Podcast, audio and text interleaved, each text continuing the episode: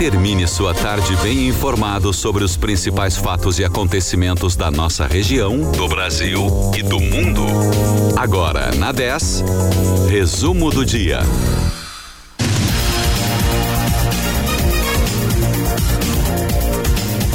CCJ aprova a indicação de André Mendonça ao STF. Julgamento do caso Boate Kiss começou hoje e deve durar duas semanas. A Assembleia Gaúcha aprova a criação do teto de gastos. E INEP divulga gabaritos do Enem. 6 horas 34 minutos, muito boa noite para você. Começa agora na 10 FM o resumo do dia dessa quarta-feira, 1 de dezembro de 2021. Eu sou o Douglas Dutra. Em Pelotas, a temperatura agora é de 19 graus e 4 décimos. A umidade relativa do ar é de 72%. A quarta-feira é de céu nublado. À noite, a temperatura cai para a casa dos 16 graus. Logo mais, você confere a previsão do tempo completa aqui no resumo do dia.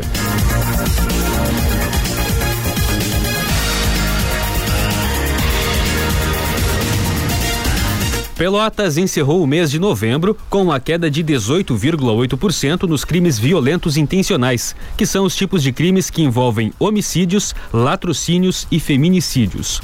Foram 26 eventos, segundo os dados do Observatório de Segurança Pública, até o dia 29 de novembro desse ano, contra 32 registrados no mesmo período do ano passado. Mesmo em queda, novembro foi um mês violento.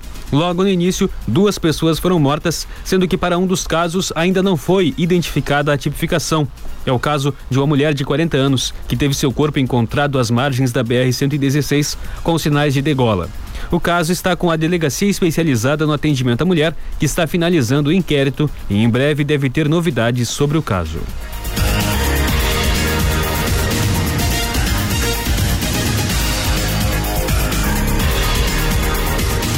A Secretaria de Educação de Capão do Leão definiu que o retorno das aulas presenciais no município está previsto para março do ano que vem. Segundo nota divulgada pela Prefeitura, ajustes estruturais necessários em diversos educandários municipais, aliados ao crescente número de casos de Covid-19 e a dependência de leitos específicos em Pelotas, foram fundamentais para a decisão da pasta. O ano letivo em andamento, que deverá ser encerrado em janeiro de 2022, continuará de forma online. A expectativa da Secretaria de Educação é ajustar todas as pendências estruturais da rede municipal de ensino para um recomeço de forma segura e sem riscos à integridade da comunidade escolar.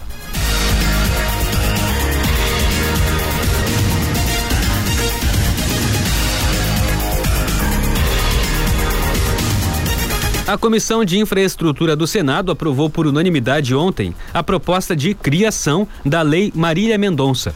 O projeto de lei prevê a implantação de alertas obrigatórios em torres de energia para evitar acidentes aéreos, como o que aconteceu com o avião que transportava a cantora.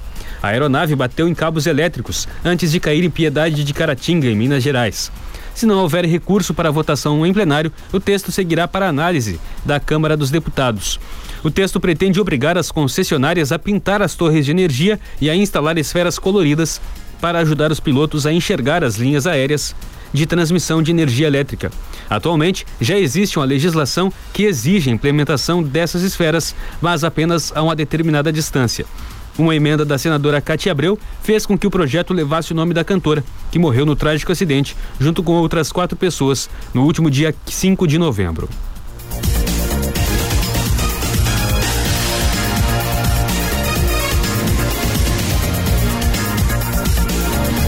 Após quase nove anos do incêndio trágico na Boate Kiss, em Santa Maria, começou na manhã de hoje o julgamento dos quatro réus no Tribunal do Júri do Fórum Central de Porto Alegre.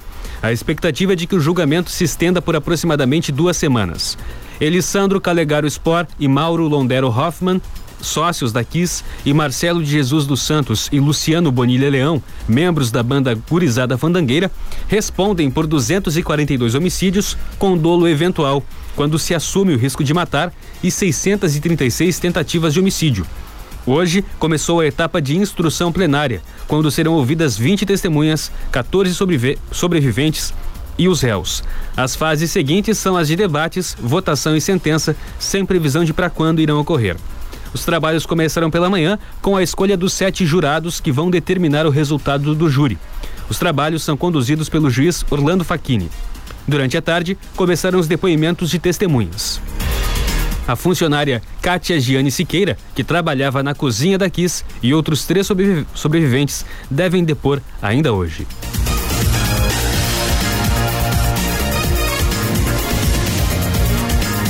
A Assembleia Legislativa aprovou um projeto do governo do estado que institui um teto de gastos públicos, congelando os investimentos em todos os poderes e órgãos do Rio Grande do Sul por 10 anos a partir de 2022. Com a aprovação, o governo do estado avalia ter cumprido todas as exigências para encaminhar o pedido de adesão ao regime de recuperação fiscal da União. Com a implementação do teto, os gastos públicos poderão ser corrigidos somente no limite da inflação do ano anterior. Para reduzir as resistências nos demais poderes e órgãos, o Palácio Piratini construiu um acordo, flexibilizando o texto original e, na prática, ampliando o teto. Com a mudança, o cálculo de reposição inflacionária será aplicado não sobre os gastos efetivamente realizados, mas sobre o orçamento previsto, que tem valor mais alto. Durante a discussão do projeto na tribuna da Assembleia, os deputados da oposição se revezaram, apontando os riscos de a medida prejudicar a oferta de serviços públicos à população.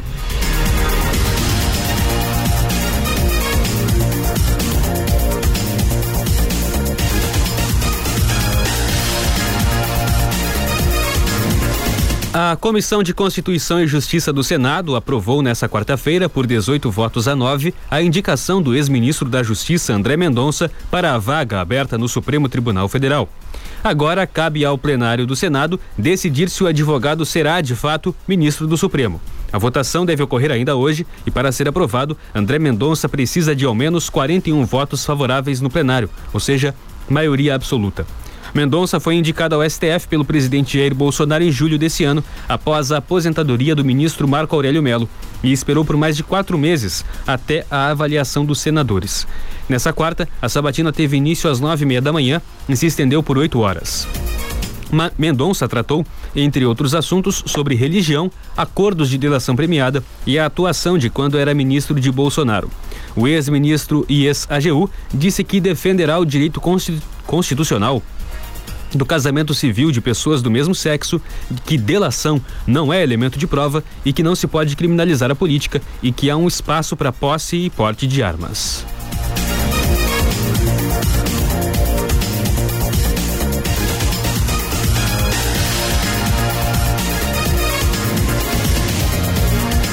A Procuradoria-Geral da República arquivou as investigações sobre o ministro da Economia Paulo Guedes, sobre se o ministro da Economia Paulo Guedes cometeu crime por abrir e manter uma offshore nas Ilhas Virgens Britânicas, no Caribe.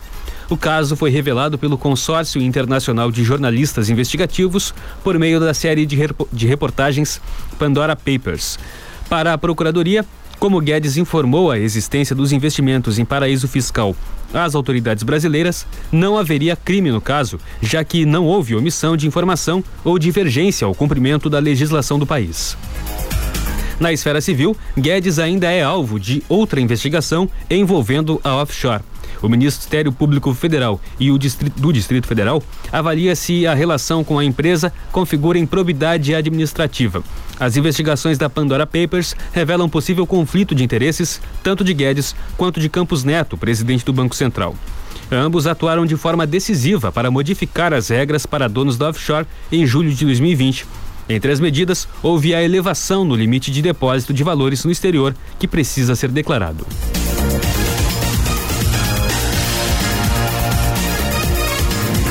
A economia mundial deve crescer 5,6% em 2021 e 4,5% em 2022, segundo as novas projeções divulgadas hoje pela Organização para a Cooperação e Desenvolvimento Econômicos, a OCDE, que reduziu em um décimo sua previsão anterior para o ano, mas manteve a estimativa para o ano que vem. Já a estimativa para a alta do PIB, o Produto Interno Bruto do Brasil, foi reduzida de 5,2% para 5%, em 2021 e de 2,3% para 1,4% em 2022, ou seja, bem abaixo da média mundial, com risco de forte desaceleração no ano que vem. A OCDE destaca que gargalos de oferta menor, menor poder de compra, taxas de juros mais altas e incerteza política desaceleram, desaceleraram o ritmo de recuperação. A taxa de crescimento projetada para o Brasil em 2022 é a menor entre os países do G20.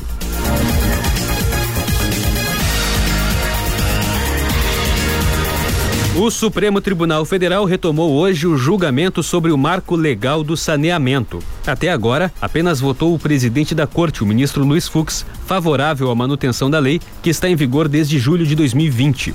O principal pilar do novo marco é permitir uma entrada mais forte de empresas privadas no fornecimento dos serviços de água e esgoto à população.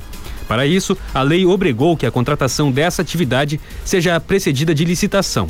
O modelo anterior, concentrado em empresas públicas, foi considerado fracassado ao deixar relevan relevante parte da população brasileira desatendida.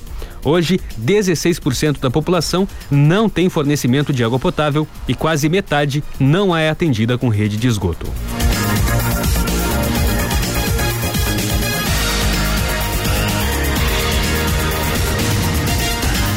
No mercado financeiro, o Ibovespa caiu nessa quarta-feira e renovou o menor patamar de fechamento do ano diante do desempenho negativo de bolsas norte-americanas. A, a, o Ibovespa, principal índice da Bolsa de Valores brasileira, a B3, teve uma queda de 1,12% na sessão de hoje, operando em 100.774 pontos. Já o dólar teve uma valorização de 0,63%, vendido a R$ 5,67. O euro subiu 0,60%, vendido a R$ 6,41.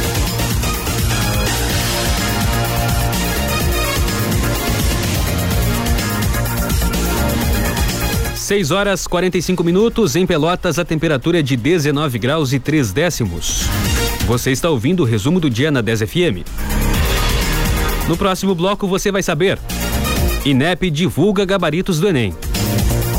E terceiro caso da variante Omicron é registrado no Brasil. Então, continue na 10 que o resumo do dia volta logo após o intervalo.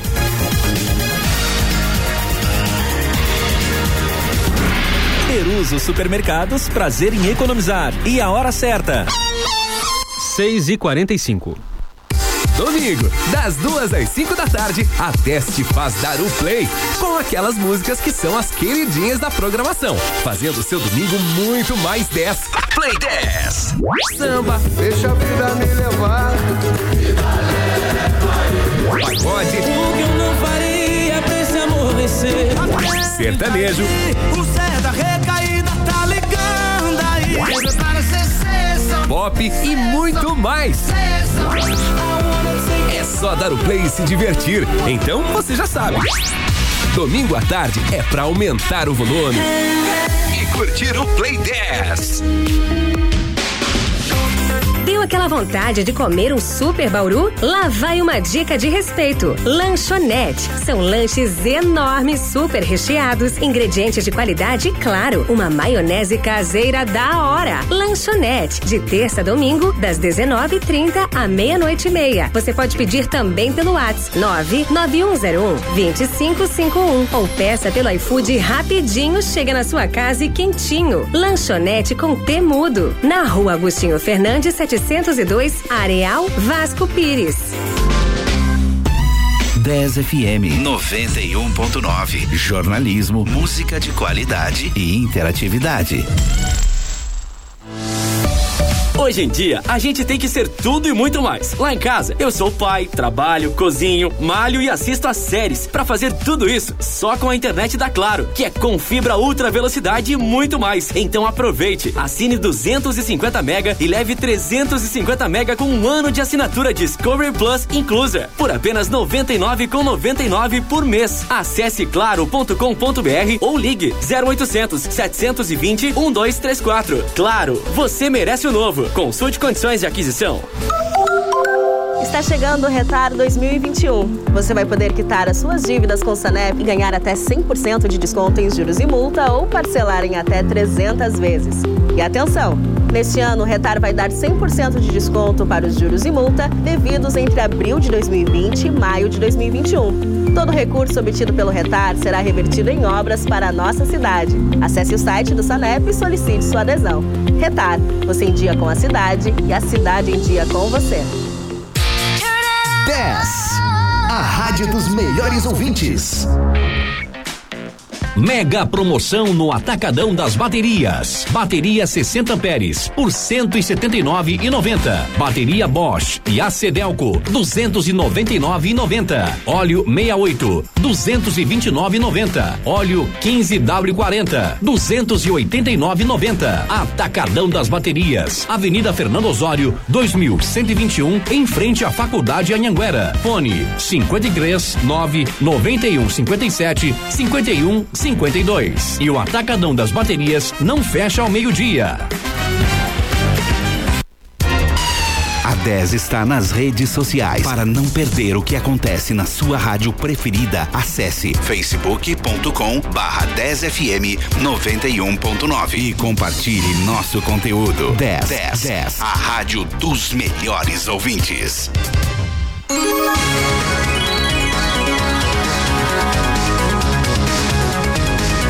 Você está ouvindo Resumo do Dia.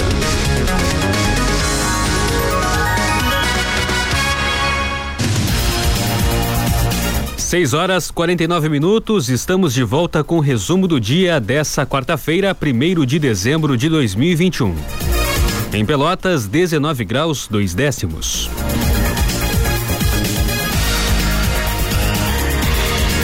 A Prefeitura de Canguçu realizou o lançamento de uma nova plataforma online para o cadastro de currículos em seu site. Nomeada Emprega Canguçu, a nova aba dispõe de cadastros de vagas para empresas e candidatos. A iniciativa tem como objetivo colaborar com a redução do desemprego através do auxílio à população que busca uma oportunidade no mercado de trabalho e aproximação com empresas e empregadores. O novo acesso já está em funcionamento e pode ser conferido no site da Prefeitura. Para aqueles que não têm acesso à internet ou que encontrarem dificuldade, o Núcleo de Emprego e Renda oferece auxílio presencial de segunda a sexta-feira, das nove da manhã às quatro da tarde, no prédio da Secretaria de Educação de Canguçu, ou pelo telefone 3252 4199.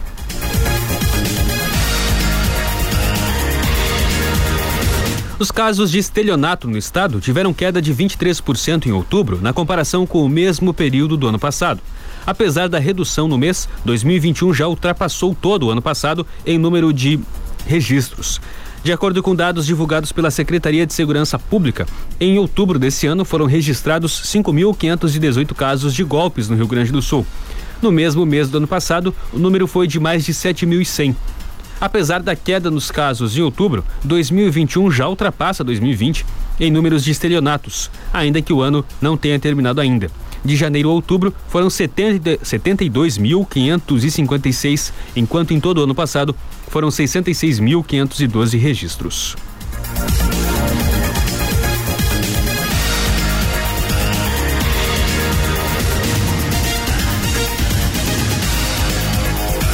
O Inter divulgou nessa quarta-feira que os sócios do clube não pagarão ingresso para o confronto diante do Atlético Goianiense na segunda-feira às 8 da noite, pela 37 sétima rodada do Brasileirão. A partida é a última do Colorado no Beira-Rio neste ano. Segundo o clube, não será cobrado a nenhuma categoria social cuja modalidade está direcionada para a área livre do estádio. No entanto, é necessário que os sócios façam o check-in ou realizem a compra sem custo para que seja efetivada a operação, que garantirá o acesso gratuito ao estádio.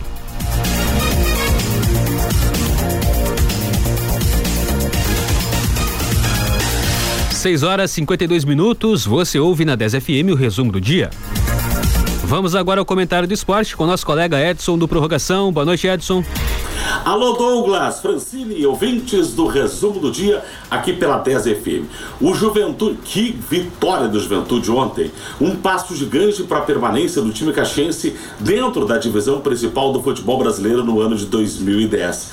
O Bragantino, o Red Bull Bragantino, que foi adversário de ontem da equipe caxiense, chegou a atuar 3, 4 rodadas com uma equipe mista pela decisão da Sul-Americana, mas que voltou com força máxima para a competição. E o Juventude justamente venceu este Red Bull Bragantino Ontem, Caxias do Sul abre sete pontos na, na briga dos gaúchos aí para permanência da, dentro da divisão principal do futebol brasileiro 2022. Juventude Grêmio tem sete pontos.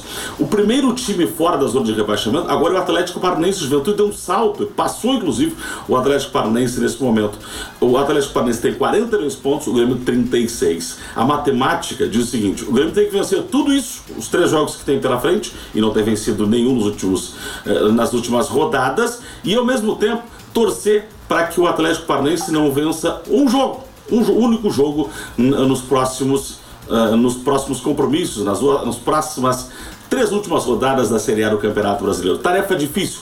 É só uma questão matemática. Vou dizer mais. O Grêmio deve estar rebaixado já a partir da rodada do próximo fim de semana. Infelizmente, o que nós dizemos que é virtualmente, matematicamente, vai se encaminhando. O Grêmio na Série B do Campeonato Brasileiro em 2022. Forte abraço e eu volto amanhã. Obrigado, Edson. Mais comentários do esporte amanhã, a partir das sete e meia da manhã, no Redação 10.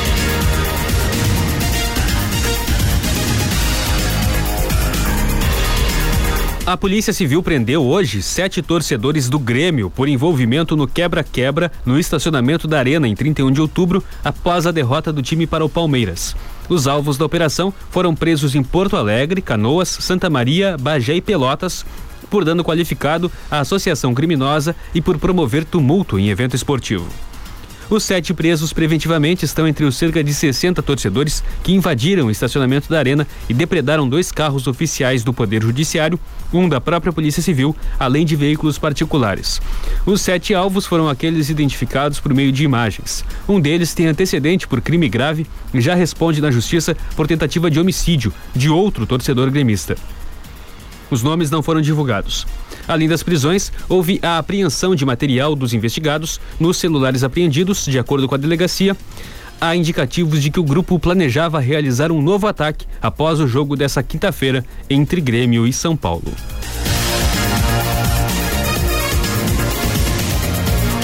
Os gabaritos oficiais do Enem 2021 já estão disponíveis. As informações divulgadas hoje valem tanto para a, versão impressa quanto para a versão digital das provas. A questão 157 da prova rosa foi anulada. A questão sobre a Copa do Brasil não possuía, entre as opções, uma resposta correta. O item apareceu na prova azul como questão 138, como 155 na prova cinza e como 178 na prova amarela. O resultado final das provas objetivas e da redação sai apenas em 11 de fevereiro. O gabarito permite que o aluno saiba seu número total de acerto. Isso porque, como a prova é corrigida pela teoria de resposta ao item, a nota final não é calculada apenas com base na percentagem de respostas corretas. O sistema de correção detecta a coerência no desempenho do estudante e reconhece o acerto ou acaso, ou seja, se o estudante chutou e atribui uma pontuação menor.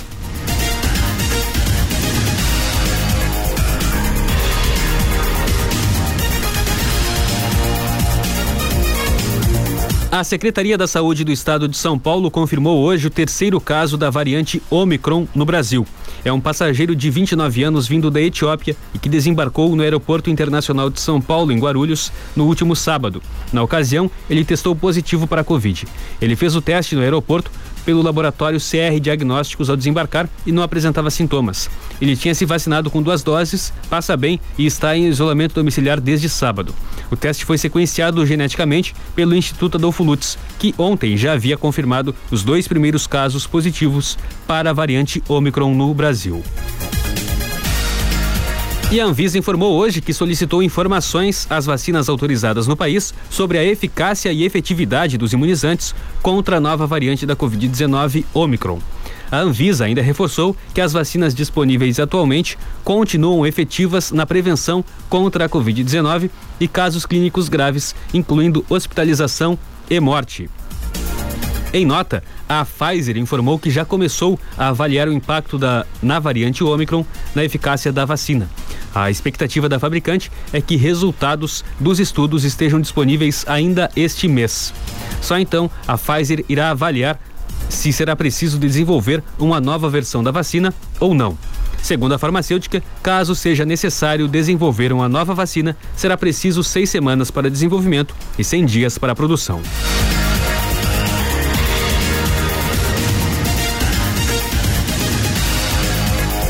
A vacinação contra a Covid-19 continua amanhã em Pelotas, nas UBSs da cidade, exceto as unidades Sentinela, das 8 e meia da manhã às 11 da manhã.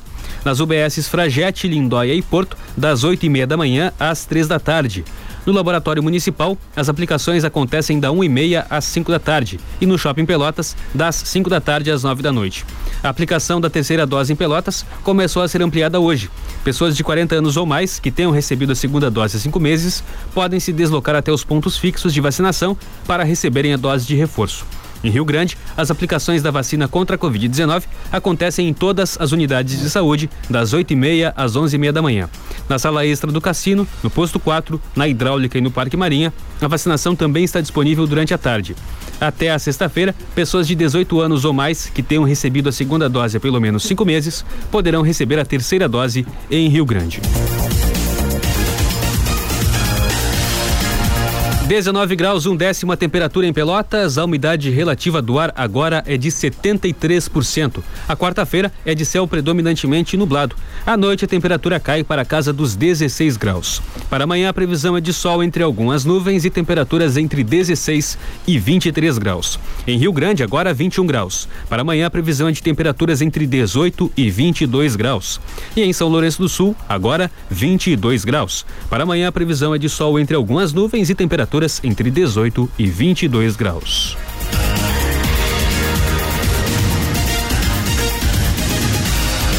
O resumo do dia dessa quarta-feira, 1 de dezembro de 2021, fica por aqui. Mais informações amanhã, às sete e meia da manhã, no Redação 10.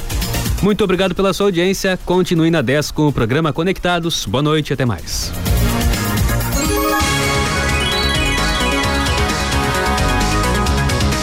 Você ouviu o resumo do dia. Em alguns minutos, este programa estará disponível em rádio10fm.com e nas plataformas digitais.